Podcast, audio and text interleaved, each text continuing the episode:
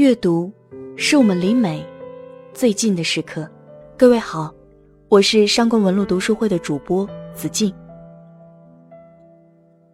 有些事情，你不能寄希望于爱情。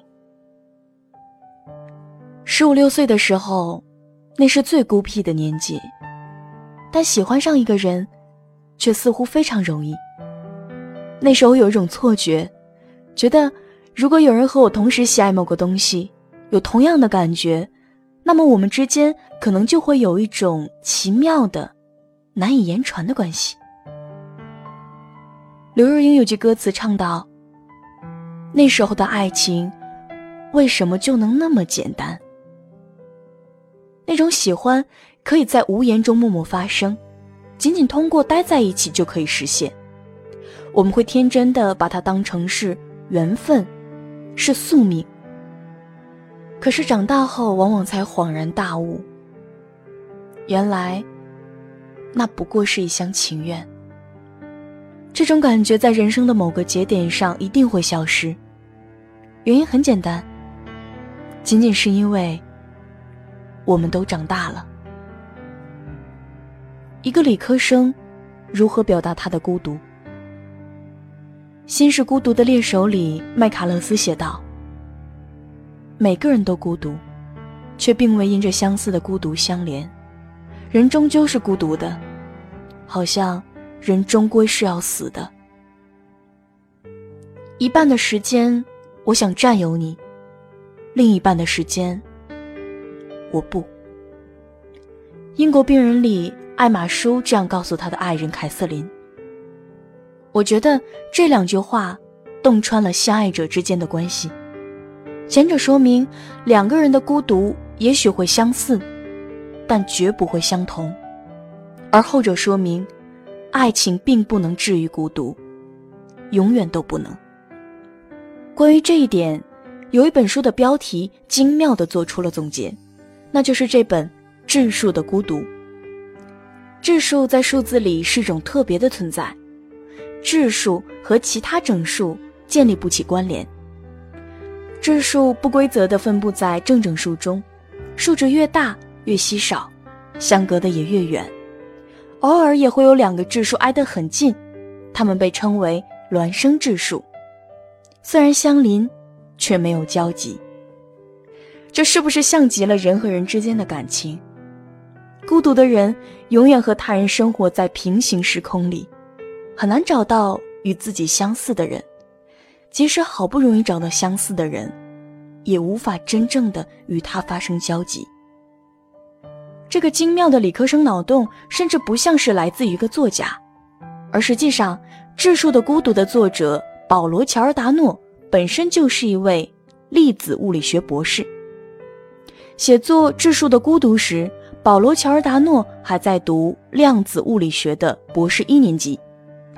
这个年轻的理科生并没有想到，这本书会有出版的可能，更想不到会凭这本书摘得斯特雷嘉奖，这可是意大利最负盛名的文学奖项。那么，为什么一本理科博士写的小说能够在文学界获得如此荣誉？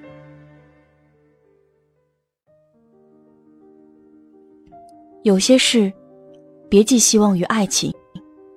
简单的介绍一下《质数的孤独》的故事。年幼的爱丽丝在一次滑雪练习中受了伤，变成一个残疾人，而玛蒂亚弄丢了他的双胞胎妹妹，罪恶感永远如影随形。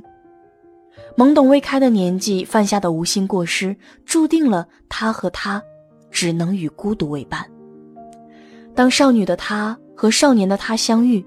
两个人在彼此身上感觉到相似的气息，同样与这个世界格格不入，同样与自己难以和好，同样因为过去的创伤而小心翼翼地裹上了一层自我保护的薄膜。两个寂寞的个体，从此有了交集。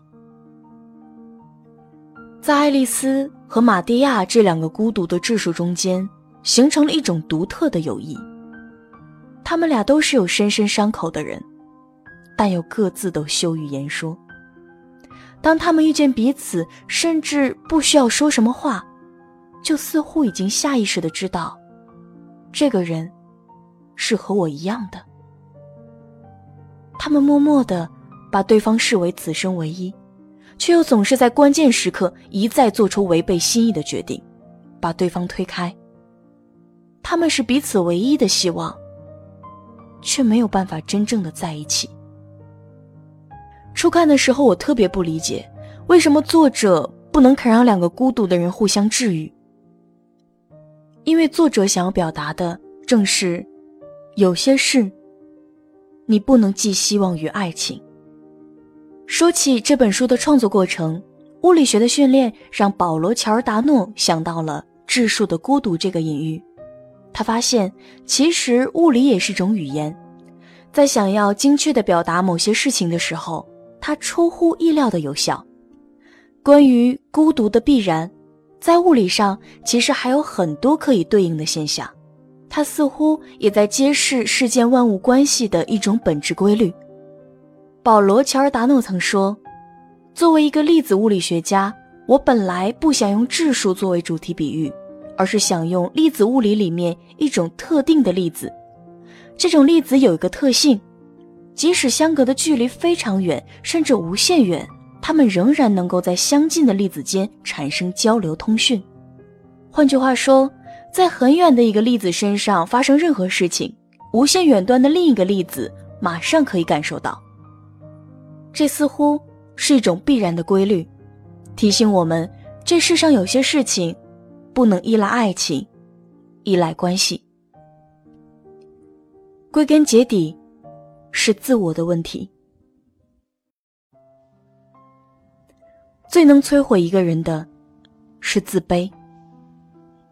爱丽丝童年的时候发生的那次灾祸，是扎进她骨头里的一根刺，无时无刻让她不感到瘙痒，却始终无法摆脱。她变得无法接受自己，总是习惯于羡慕他人，最后只能完全迷失了方向，任由外表和内心自相分裂，再也无法有一个完整的自我。他身上有一种没来由的羞耻感，无法接受自己的模样，也无法发泄与释放。内心的渴望越多，这种羞耻感就越强，对自己的鄙夷也越多。而玛蒂亚童年时弄丢了妹妹，对他造成了致命性的影响。恍惚之间的闪念造成了无可挽回的后果，内疚感让他与世界隔离开来。让他习惯于逃避，习惯于自我伤害。他会忍不住进行小的自残，也会不自觉地把自己从群体中割裂开，这让他愈发在别人眼中变成了一个怪物。无法爱人的根本原因，还是在于你无法去爱自己。智书的孤独出版多年以后，有人问保罗·乔尔达诺。你觉得，爱丽丝和玛蒂亚可以在一起吗？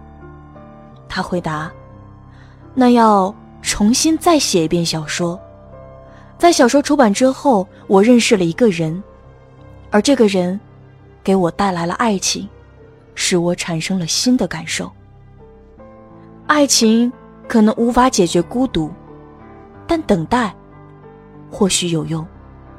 当你真正了解自己。”也许一切都有改变的可能，而在这个过程中，《质数的孤独》是一本值得一读再读的书。为什么玛蒂亚和爱丽丝不能在一起？为什么他们总是在关键时刻推开彼此？我在这本书中看到了关于亲密关系中所有的答案。我们为何退缩、前进、守卫？我们自己平时不曾察觉的阻碍我们获得幸福的东西到底是什么？